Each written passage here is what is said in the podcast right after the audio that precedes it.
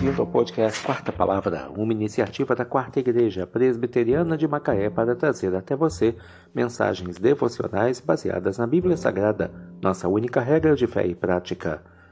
Nesta terça-feira, 2 de janeiro de 2024, veiculamos o segundo episódio da sexta temporada, quando abordamos o tema Perseverai na Oração.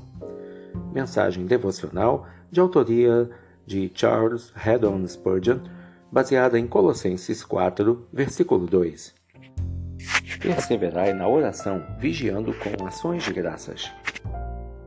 Interessante observar como é grande a parte das Escrituras que fala da oração, seja fornecendo exemplos, reforçando preceitos ou anunciando promessas.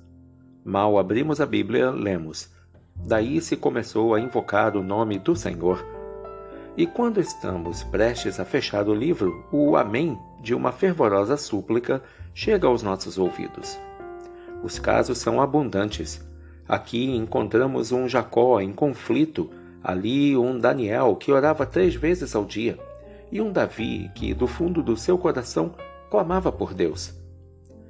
Na montanha vemos Elias, na masmorra, Paulo e Silas.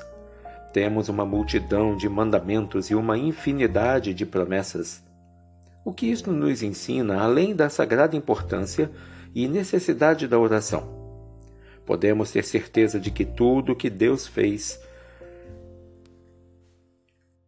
se destacar em Sua palavra, Ele pretende que seja visível em nossa vida.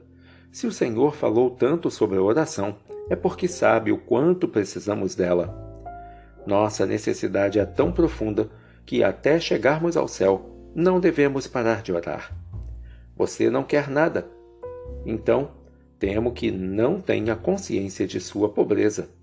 Não há alguma misericórdia a pedir a Deus? Então, que a misericórdia do Senhor mostre a você a sua miséria. Uma alma sem oração é uma alma sem Cristo.